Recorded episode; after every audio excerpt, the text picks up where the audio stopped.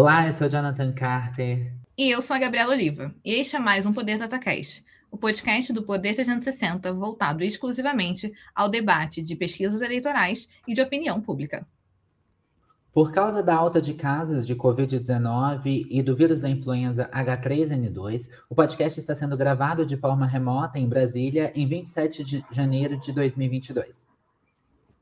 O Poder DataCast recebe neste episódio Ricardo Mariano, sociólogo e professor do Departamento de Sociologia da USP. Falaremos sobre a participação de grupos religiosos nas eleições de 2022. Obrigado a você que nos acompanha em mais um episódio do Poder DataCast. Para ficar sempre bem informado, inscreva-se no canal do Poder 360, ative as notificações e não perca nenhuma informação relevante. Para começar, a jornalista Vitória Queiroz nos apresentará os principais dados do Poder Data. Pesquisa Poder Data, realizada de 16 a 18 de janeiro de 2022, mostra que Lula alcançou Bolsonaro entre os evangélicos no primeiro turno, Bolsonaro tem 40% do eleitorado evangélico, enquanto Lula tem 36%. Em dezembro de 2021, Bolsonaro tinha 43% contra 26% do petista. Entre os católicos, Lula tem 46% das intenções de voto. Já Bolsonaro caiu 8 pontos percentuais e agora tem 21%. O Poder Data também cruzou os dados com a avaliação do trabalho de Jair Bolsonaro, a pesquisa mostrou que Bolsonaro é considerado ruim ou péssimo para 39% dos evangélicos. Entre os católicos, a avaliação negativa sobe para 60%. O levantamento ouviu 3 mil pessoas em 511 municípios nas 27 unidades da federação. A margem de erro é de 2 pontos percentuais, para mais ou para menos.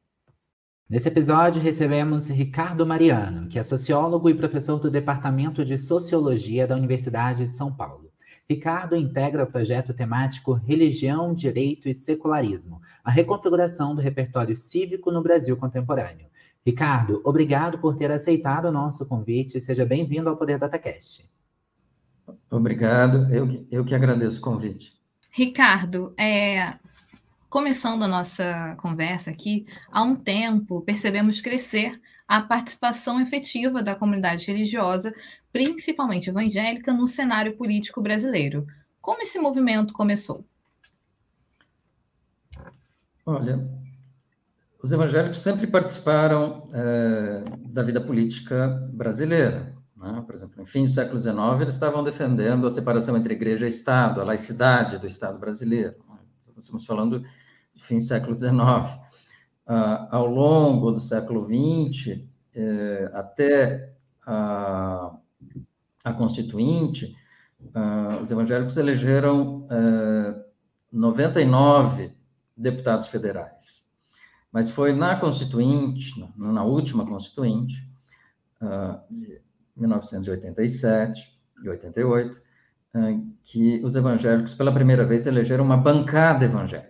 Né? Essa expressão bancada evangélica começou justamente ali na Constituinte, uh, um grupo de 32 parlamentares, uh, com grande proporção de assembleianos, né, da Assembleia de Deus, a maioria pentecostal, ou seja, 18 deputados federais já eram pentecostais, já, já protagonizavam né, o ativismo político evangélico no Brasil desde meados dos anos 80, portanto. Até 82, é, só cinco parlamentares é, pentecostais haviam sido eleitos. Todos os outros 94 eram protestantes históricos, né? batistas, sobretudo presbiterianos e metodistas, né? Uh, grosso modo. E, então, os pentecostais, até eh, final dos anos 70, eh, defendiam o lema crente não se mete em política.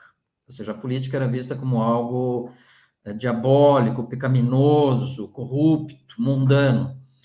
E na Constituinte, para a Constituinte, melhor, eles se organizaram, pelo menos várias alas né, evangélicas se organizaram, sobretudo pentecostais, para eleger uma bancada evangélica. Né? Uh, vigorou naquele momento o, a fake news, ou a teoria conspiratória e persecutória de que a Igreja Católica pretendia é, se tornar religião oficial do Estado brasileiro novamente, a fim de é, limitar a liberdade religiosa dos evangélicos. Então, uma das primeiras formas de mobilização para a formação da primeira bancada evangélica no Brasil foi justamente uma fake news, uma teoria conspiratória e persecutória né, que, teve, que teve efeito, sobretudo nas Assembleias de Deus. E só para não perder o gancho dessa questão das fake news que se tornaram uma marca né, do ativismo político evangélico, sobretudo na eleição presidencial de 2018, na, uh, na, uh, em apoio à candidatura Bolsonaro, uh, a primeira eleição presidencial na, na redemocratização brasileira, de 89, também o voto evangélico foi fortemente impulsionado por uma outra fake news, uma outra teoria conspiratória e persecutória, de que se o Lula, né, se o candidato petista fosse eleito presidente da República, uh, haveria uma, uma uh, coalizão entre o governo petista e a Igreja Católica para perseguir os evangélicos, acabar com a liberdade religiosa dos evangélicos e seria um misto de, de governo comunista, católico, uh, que colocaria os evangélicos no, no paredão. Ricardo, você falava sobre a participação evangélica nas eleições de 2018 e o presidente Bolsonaro foi eleito com apoio da comunidade evangélica, né? E ainda hoje ele segue fazendo declarações em consonância com esse grupo social. Como que o senhor avalia a influência da religião na política do país? Do lado da política, houve uma instrumentalização política crescente da religião, das autoridades religiosas, de valores religiosos, e do lado da, da religião evangélica, mas não só católica também, você tem todos os católicos conservadores, padres defendendo defendendo o porte de armas, por exemplo, pastores e padres bolsonaristas também defendendo, mas é, Bom, houve uma, desculpa, houve uma, uma intensificação dessa relação né? e, e, e, dessa, dessa aliança. E, e isso permanece. Né? Então, diferentemente da eleição, das eleições anteri presidenciais anteriores, em que os pastores se engajavam a favor ou contra um candidato ou outro, geralmente no segundo turno, ou seja, quando se definiam né, as duas candidaturas concorrentes, desde já, ou seja, desde 2021, né, com ah, ah, o, o, a consolidação né, da, da, preferência eleitoral pelo candidato petista, de um lado, e com a consolidação à direita do, do candidato Bolsonaro, ainda que uma queda acentuada de popularidade nos últimos anos, né, pelo desastre né, que foi o seu governo, e, sobretudo, a crise econômica e sanitária, a polarização né, envolvendo essa eleitoral, envolvendo é, esses, esses dirigentes evangélicos, sobretudo pentecostais, mas não só, ela começou muito mais cedo. Né? Ela não vai esperar nem mesmo é, a oficialização das candidaturas, ela já começou em 2021, ou seja, você tem uma demonização intensa né, da, do PT, do seu candidato, e dos governos petistas anteriores, de políticas públicas petistas né, também, uh, que está sendo feito pela Rede Record Televisão, pelo Silas Malafaia, assim sucessivamente, é, é, durante todo o governo Bolsonaro e agora mais intensamente ainda. Né? Então, eles não vão esperar e não esperaram a, a intensificação da disputa eleitoral, que geralmente se dá ali uh, perto do, do, do primeiro, do, da eleição do primeiro turno e, sobretudo, no segundo turno. Agora não, começou muito mais cedo isso. Certo. Uh, professor, o senhor falou sobre André Mendonça, que tomou posse como ministro do STF. Ele foi indicado pelo presidente Jair Bolsonaro pelo seu perfil de terrivelmente evangélico, como o chefe do executivo já mencionou algumas vezes. Qual é a importância desta indicação? Olha, eu, bom, tem efeitos efeitos práticos né, no próprio funcionamento do STF, né, à medida que uh, você tem uma série de decisões monocráticas. Né, então, uma série de, de processos que acabarem nas mãos do André Mendonça e que for em que ele for contra por razões, inclusive religiosas ou morais, uh, ele poderá protelar, poderá né, cozinhar isso até dizer chega, né? além de votar contra, né? Ah, então, agora, tem um efeito junto a, aos segmentos evangélicos mais política, ideologicamente, né?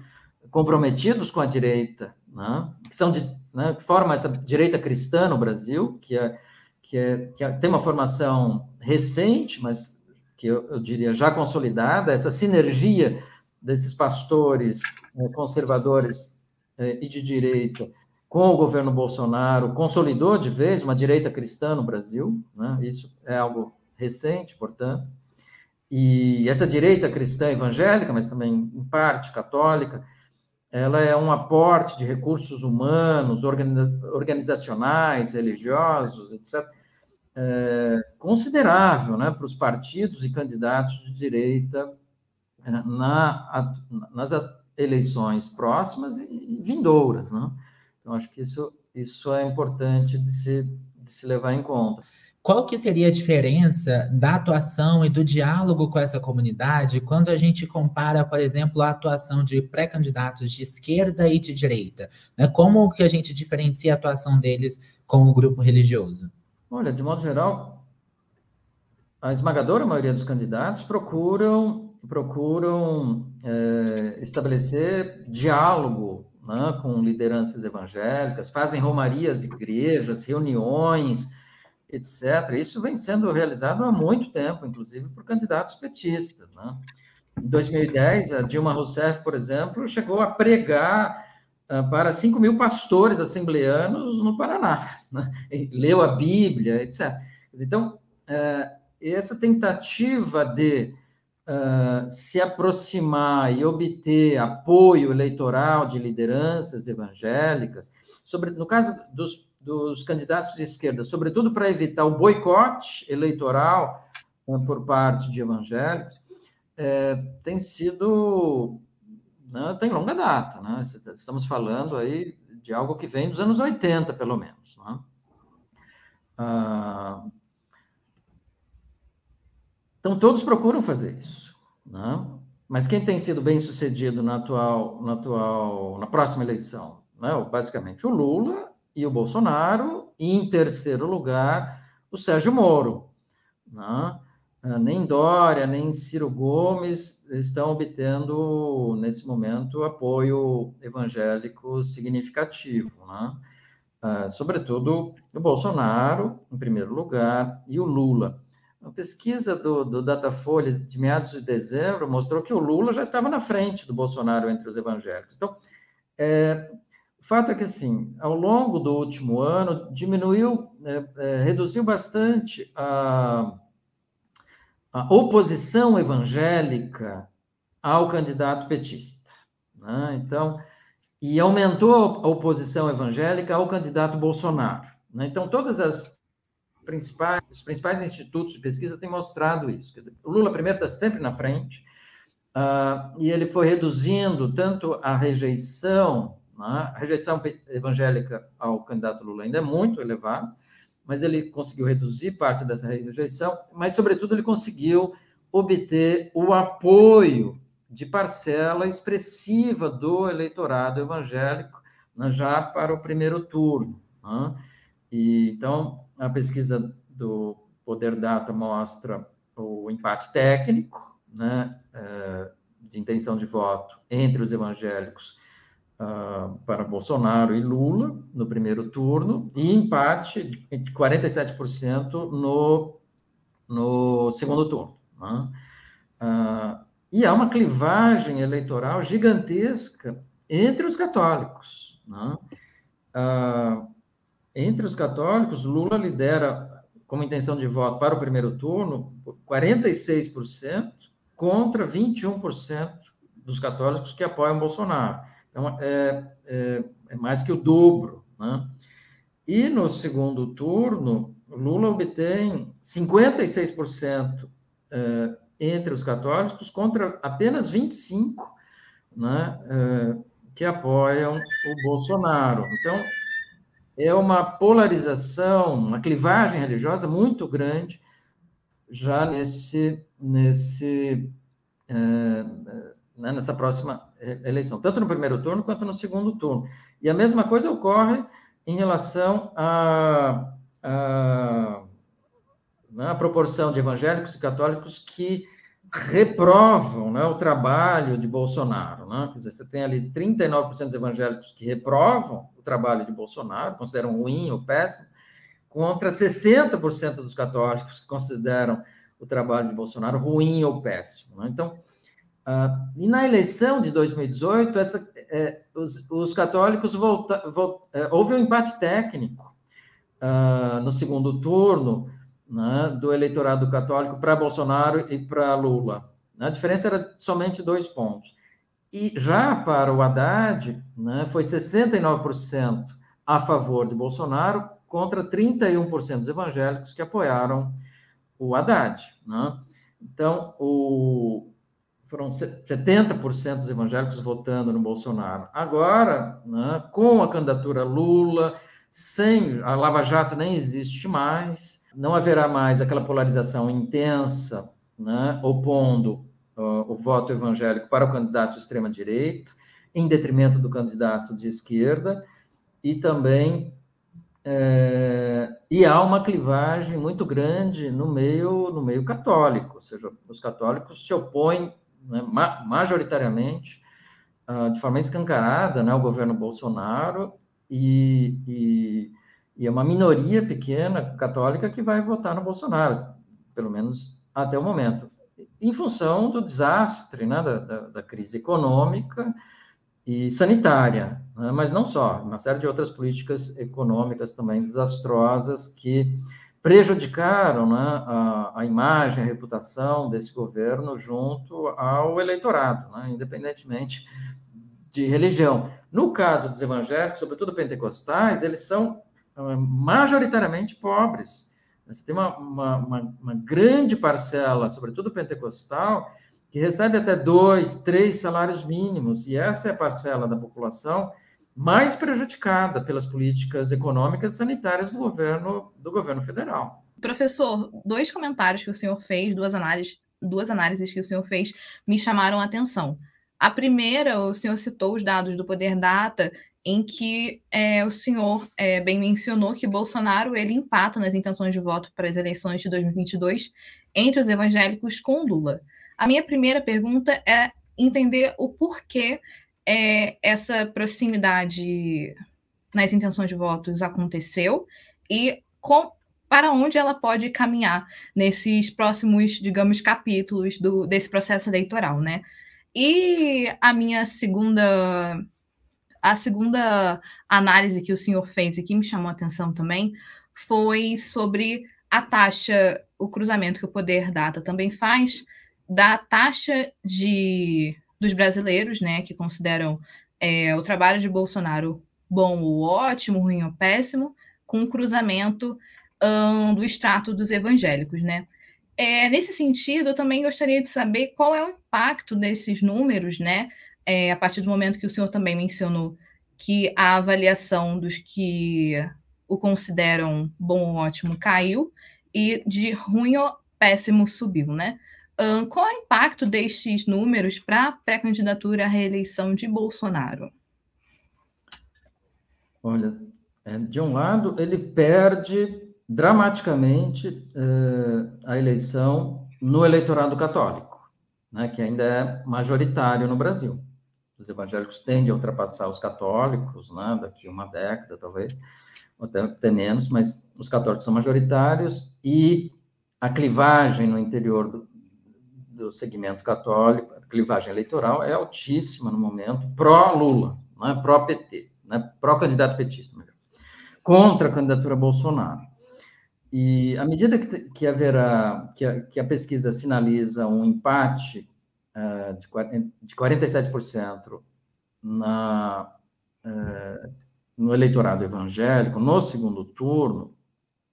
Então, é, o eleitorado evangélico, se se mantiver né, essa, essa intenção de voto até lá, uh, não vai fazer grande diferença em prol do candidato Bolsonaro, como fez em 2018. Ou seja, em 2018, uh, um estatístico estimou que a diferença de votos uh, dos evangélicos em prol de Bolsonaro e contra Haddad foi, foi na casa de 11 milhões de votos.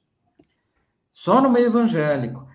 Uh, e a diferença final entre os dois candidatos foi de 10 milhões e 700 mil votos. Né? Então, essa variável religião teve um peso gigantesco né, na, na, na, decisão eleitoral uh, da eleição presidencial de 2018. Uh, ah, e se se mantivesse empate no primeiro turno e no segundo turno, no, no, no eleitorado evangélico, né, pró-Bolsonaro e pró-Lula, o, uh, o, eleitorado evangélico não terá peso significativo para definir a eleição presidencial, como teve em 2018.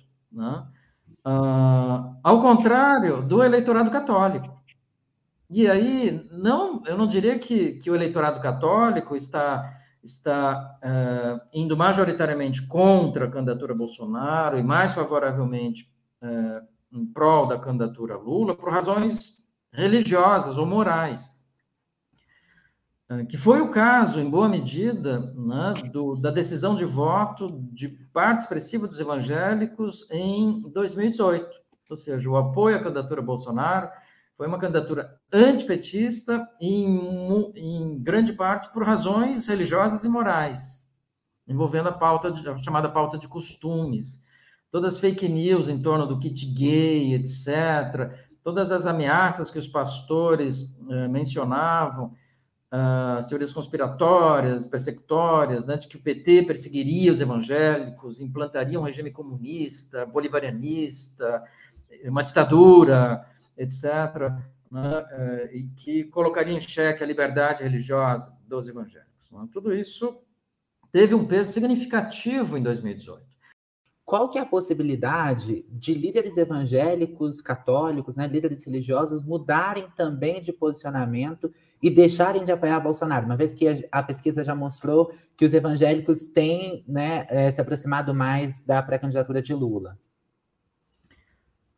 Olha, é, que, aí, a sua pergunta é extremamente importante pelo, pelo fato de que lideranças evangélicas já demonstraram uma, uma flexibilidade, um pragmatismo políticos muito grandes né, ao longo das últimas décadas. Né? Você tinha um antipetismo avassalador, por exemplo, na Igreja Universal, de 89 até 2002, quando no segundo turno, 2002, de repente, é, Edir Macedo passa a apoiar a candidatura Lula. Né? esse apoio do Edir Macedo a, aos petistas foi uh, até quase ali 2016, né, até o período do, do impeachment uh, incluindo aí o seu partido, né, o PRB, agora republicano. Uh, e logo depois, o Edir Macedo, o, o, republic, o PRB, depois republicano, se transformou né, em, em suportes fundamentais no meio evangélico do, da candidatura Bolsonaro e do governo Bolsonaro. Uh, Silas Malafaia já votou, por incrível que pareça, já votou né, no, no candidato petista, né? e depois se transformou um balu num baluarte né, do antipetismo, do anti-esquerdismo, etc. Bom, uh, Marco Feliciano, Magno Malta tantos outros apoiaram a candidatura de Dilma em 2010. Né? Então, é, o que, que, é diferente? O que, o que, o que, que desfavorece, e muito, a meu ver, essa flexibilidade e, em parte, esse pragmatismo né, dessas lideranças na eleição presidencial de 2022. É o fato de que se consolidou uma direita cristã, cada vez mais, né, nesses últimos anos. É, eles, é, esses, evangélicos, foram um ingrediente, um elemento, é, um ator importante da polarização política no Brasil, ou seja, eles são um fator de polarização política no Brasil, de intensificação dos conflitos né, em torno de, de valores, da diversidade, das questões de gênero, das pautas eh, feministas, LGBT, eles é, contribuem decisivamente para uh, intensificar as guerras culturais no Brasil, né, nos últimos anos. Uh, agora, a gente não pode esquecer, quando a gente fala de. Então, acho que diminui o espaço para flexibilidade política e eleitoral. Né? Mas, de outro lado, você tem um pragmatismo né, antigo, que está muito vinculado também ao fato deles sempre, das bancadas evangélicas, sempre estarem vinculadas ao centrão, desde a Constituinte. o Centrão não começou ontem, né? o Centrão existe desde a Constituinte. Né? E esse grupo é fisiológico, ele quer poder. Claro, todos os candidatos, partidos e políticos querem poder, isso é um truísmo, mas. É, é, ou seja, eles são capazes de deixar de lado as suas preferências uh, ideológicas, seus valores ou princípios ideológicos de direito, uh, para poder fazer participar do governo e obter as benesses consequentes, com cargos, recursos, etc., acessos né, aos ministros, ao próprio presidente, etc. Então, esse pragmatismo que é, é uma marca né, do Centrão, Centrão, em boa medida, sempre é governo, independentemente né, do, do, do, do presidente que ocupe e, da, e, da, e do partido desse presidente. Então, uma parte, sim, dessa, dessa bancada evangélica deverá é, fazer parte de alguns partidos do centrão, fisiológicos, que apoiarão, a, apoiarão um, possível, eventual governo Lula. Quer dizer, a gente não pode dar de barato também que o Lula vai se eleger. Né? Uh, acho que uma outra coisa importante é que todo esse discurso antipetista, que demoniza o PT, que, que coloca o PT como inimigo de Deus, inimigo da igreja, inimigo dos pastores, inimigo do evangelho, inimigo dos valores cristãos, etc., né, que foi contundente em 2018, mas é um discurso que tem mais de 30 anos, né?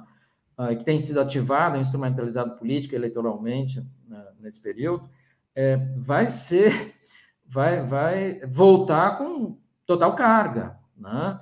Então, as fake news, as teorias conspiratórias, persecutórias, etc., voltarão a plena carga né, nas redes sociais, por mais que, de repente, Facebook, Twitter, YouTube, Instagram possam coibir aqui e ali, né, sobretudo é, pressionadas pelo Tribunal Superior Eleitoral, você ainda tem todo o WhatsApp, todas as redes possíveis e imagináveis, e especialmente o Telegram, né? Eu acho que o Telegram é, ele está sendo preparado para é, é, ter um uso intenso uh, por parte das redes bolsonaristas, incluindo entre elas aí é, grupos evangélicos de direita, né?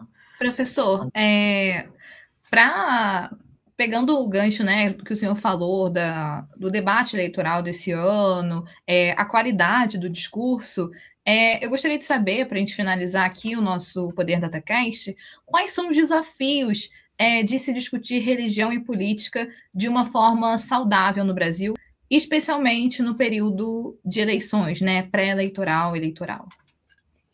Bom, acho que a sua pergunta eh, me permite eh, fazer um comentário que eu considero extremamente importante. É importante a participação dos evangélicos na vida política nacional.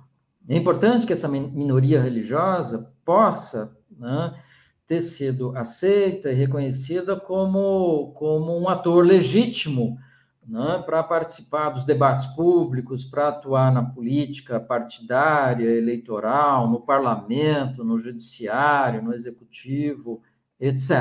Né? Acho que isso é fundamental em toda e qualquer democracia.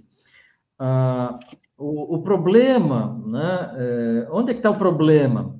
É quando segmentos, sobretudo autoridades ah, de minorias religiosas, cristãs ou não cristãs, é, é, defendem é, políticas discriminatórias contra grupos, contra minorias sexuais, por exemplo, contra os LGBTs, né? ou seja, isso é, afronta os direitos humanos, afronta a democracia. Né? Uh, outra coisa, gera uma série de tensões em relação ao princípio da laicidade. E a laicidade é fundamental. A laicidade está atrelada à democracia, está atrelada aos direitos humanos. Né? É a defesa de, de, de, um Estado uh, que trata de forma isonômica os grupos religiosos uh, e, que, e que evita estabelecer como, como que o Estado adote como política pública é, é, princípios, valores né, de qualquer grupo religioso em particular, tendo em conta a pluralidade religiosa. Então, o Estado não pode, não deve privilegiar um grupo religioso em particular né, na, na, elaboração de uma política pública, né, porque isso significa discriminação, e discriminação é, é, afronta a democracia. Chega ao fim mais uma edição do Poder DataCast. Obrigado, Ricardo Mariano, sociólogo e professor do Departamento de Sociologia da USP, pela presença. Obrigado. E muito obrigado a você que nos escutou e nos acompanhou até aqui. O conteúdo do Poder Data não acaba aqui. Acompanhe reportagens sobre os levantamentos a cada 15 dias no jornal digital Poder 360. Não se esqueça de se inscrever no canal e ativar as notificações. Obrigado, até a próxima.